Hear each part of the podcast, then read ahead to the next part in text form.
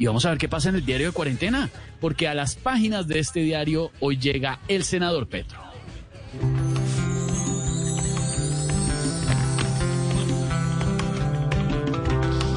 Querido diario,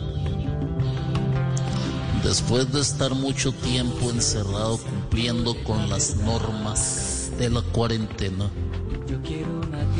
quiero decirte que estoy feliz porque veo que durante este encierro no he cambiado nada.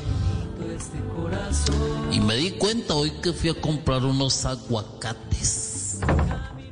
Y la cajera me reconoció. Apenas le estaba pagando, me dijo, ¿desea llevar bolsita? No veo la hora, querido diario, de que esto se acabe. Para salir a celebrar el triunfo de la justicia. Hablando de justicia, ustedes saben que se parece en Petro cuando renunció a la guerrilla y Uribe cuando renunció al Senado. En que Petro dejó las tomas y Uribe dejó a Tomás. ¡Qué cuento tan malo!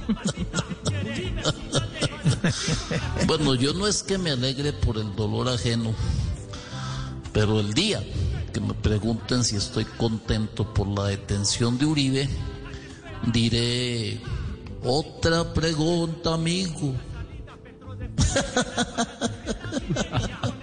Tampoco como imitador, bueno.